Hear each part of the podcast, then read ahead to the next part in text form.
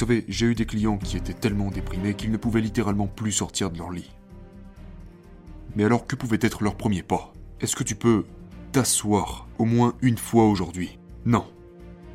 Alors est-ce que tu peux te tenir sur tes coudes au moins une fois aujourd'hui? Genre, je veux dire, vous réduisez le dragon jusqu'à ce que vous en trouviez un qui soit conquérable et qui vous fasse avancer. C'est un intitulé pour la vie. Passez en revue les dragons de votre vie jusqu'à ce que vous en trouviez un que vous puissiez conquérir.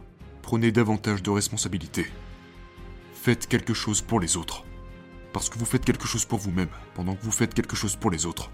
Même si vous n'en êtes pas conscient, car vous faites partie d'une communauté à travers le temps. Trouvez quelque chose à servir.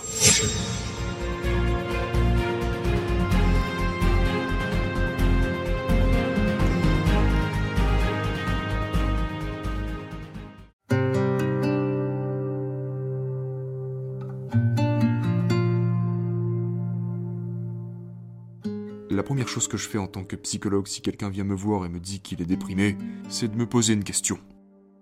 Bon, qu'est-ce que cette personne veut dire par là? Je dois donc le découvrir.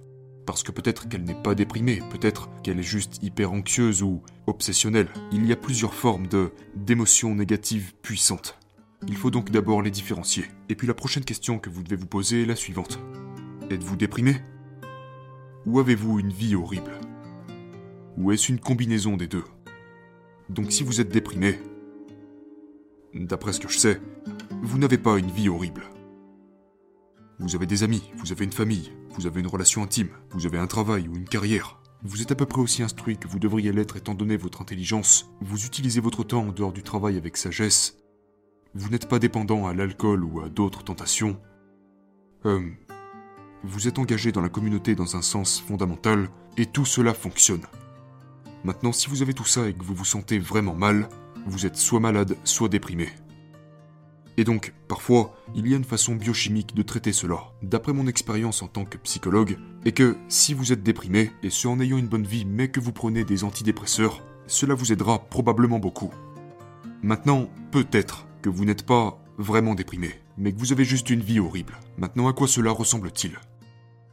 Vous n'avez pas de relation, votre famille est un désastre, vous n'avez pas d'amis, vous n'avez pas de projet, vous n'avez pas de travail, vous utilisez votre temps en dehors du travail non seulement mal, mais en plus de façon destructrice. Vous avez une addiction à la drogue ou à l'alcool, ou à un autre vice, comme la pornographie. Hum, vous n'êtes absolument pas engagé dans la communauté environnante. Vous n'avez pas d'échafaudage, aucun, pour vous soutenir dans votre façon d'être actuelle ou juste ne serait-ce que pour aller de l'avant. Et puis, en tant que psychologue, eh bien, je peux vous conseiller deux choses. S'il s'agit d'une dépression, à proprement parler, comme je l'ai dit, il y a parfois une voie biochimique comme moyen d'y remédier, car c'est probablement physiologique, du moins en partie, si vous êtes déprimé, mais que vous avez quand même une vie normale. Parfois c'est simplement conceptuel. Parfois on peut se tourner vers les rêves pour aider les gens, car les rêves contiennent les graines d'un futur potentiel, et si la personne est un très bon rêveur, et que vous pouvez analyser les rêves, cela peut être très utile, mais cela ne semble être vrai que pour les personnes plus créatives. Et pour les personnes qui ont juste une vie horrible, c'est comme, ok, vous avez une vie horrible Eh bien, choisissons un front.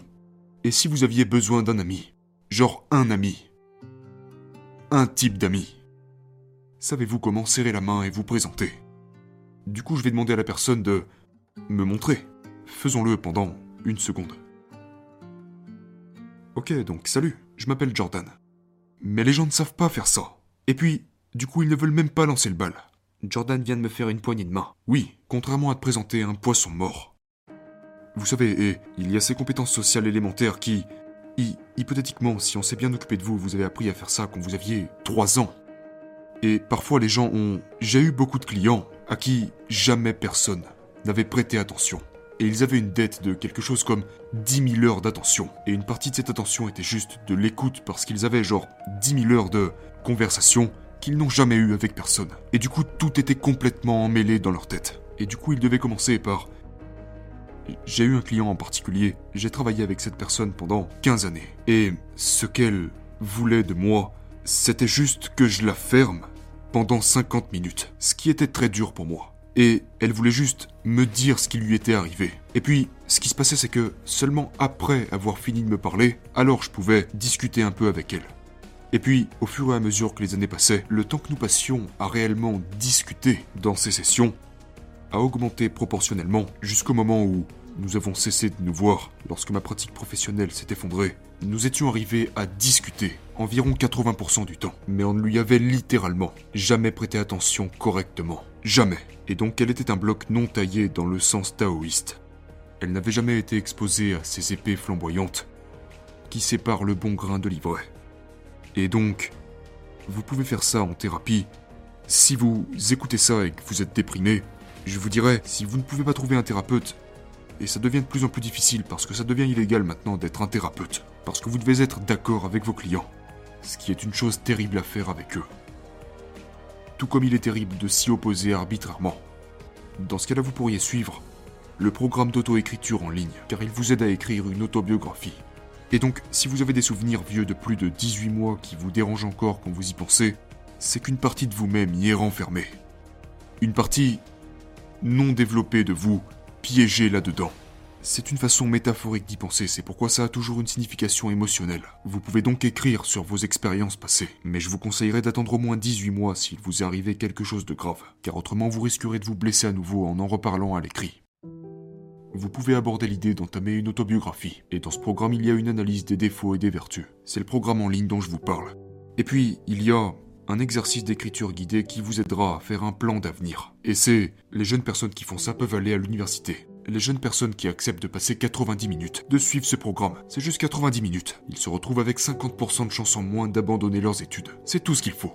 Souvent, le premier pas est extrêmement difficile. Oh, oh mon dieu, parfois c'est bien pire que ça. Vous savez, j'ai eu des clients qui étaient tellement déprimés qu'ils ne pouvaient littéralement plus sortir de leur lit. Mais alors que pouvait être leur premier pas? Est-ce que tu peux t'asseoir au moins une fois aujourd'hui? Non. Alors est-ce que tu peux te tenir sur tes coudes au moins une fois aujourd'hui? Genre, je veux dire, vous réduisez le dragon jusqu'à ce que vous en trouviez un qui soit conquérable et qui vous fasse avancer. C'est un intitulé pour la vie. Passez en revue les dragons de votre vie jusqu'à ce que vous en trouviez un que vous puissiez conquérir. Et cela vous donnera un petit morceau d'objectif. À la hauteur de la difficulté que vous rencontrez, mais le côté positif à ça, parce que vous pouvez trouver ça comme quelque chose de déprimant. Oh, donc vous voulez dire que je dois commencer par m'asseoir? Eh bien, si tu n'y arrives pas pour l'instant, alors oui, c'est ce que tu dois faire. Mais donc le côté positif à ça, c'est le problème avec la distribution de Pareto.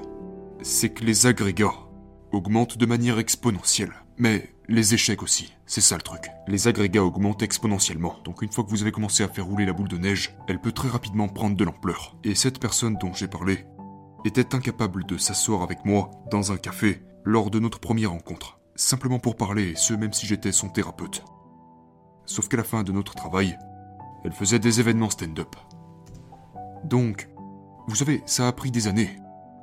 Mais vous savez, la plupart des gens ne participent pas à des événements stand-up, donc c'est une sacrée réussite. Elle lisait aussi ses propres poésies sur scène. Donc, pour quelqu'un qui était pétrifié par l'anxiété sociale, et qui au début a dû commencer très très petit, c'est un sacré accomplissement. Oui, tout commence par un seul pas. Avez-vous des conseils pour les jeunes Qui sont encore à l'école par exemple? Beaucoup de gens attendent de vous des conseils pour trouver la force, pour trouver la force de se chercher et de se trouver. Prenez davantage de responsabilités. Faites quelque chose pour les autres. Parce que vous faites quelque chose pour vous-même, pendant que vous faites quelque chose pour les autres même si vous n'en êtes pas conscient, car vous faites partie d'une communauté à travers le temps. Trouvez quelque chose à servir. Comme quelqu'un à aider, trouvez quelqu'un à aider, un problème à résoudre, trouvez un travail, faites de votre mieux avec les clients, ne vous comportez pas comme un prétentieux. Quand vous êtes jeune, vous allez trouver des emplois de débutants. Qu'est-ce que tu veux de plus? Tu veux être le patron? Qu'est-ce que tu connais? Tu connais rien du tout. Tu peux être le patron de ton travail. Tu sais, si tu travailles dans une épicerie ou une supérette, en supposant que tu ne travailles pas pour des tyrans terrifiés, tu peux être gentil avec les clients, tu peux développer tes compétences sociales, tu peux apprendre à connaître les relations patron-employé, tu peux te présenter 15 minutes en avance et repartir 15 minutes après l'heure. Genre, tu peux beaucoup apprendre dans un emploi de débutant. Et je vais vous dire un truc. Si vous prenez un emploi du bas de l'échelle et que vous apprenez, et que c'est un endroit raisonnablement décent, vous ne resterez pas longtemps dans un emploi de premier échelon, parce que toute personne qui est compétente cherche désespérément d'autres personnes compétentes. Et si vous y allez et que vous vous montrez compétent, bien sûr qu'il y aura une période d'essai, mais si vous vous montrez compétent, toutes sortes de portes dont vous ne soupçonniez même pas l'existence vont commencer à s'ouvrir à vous.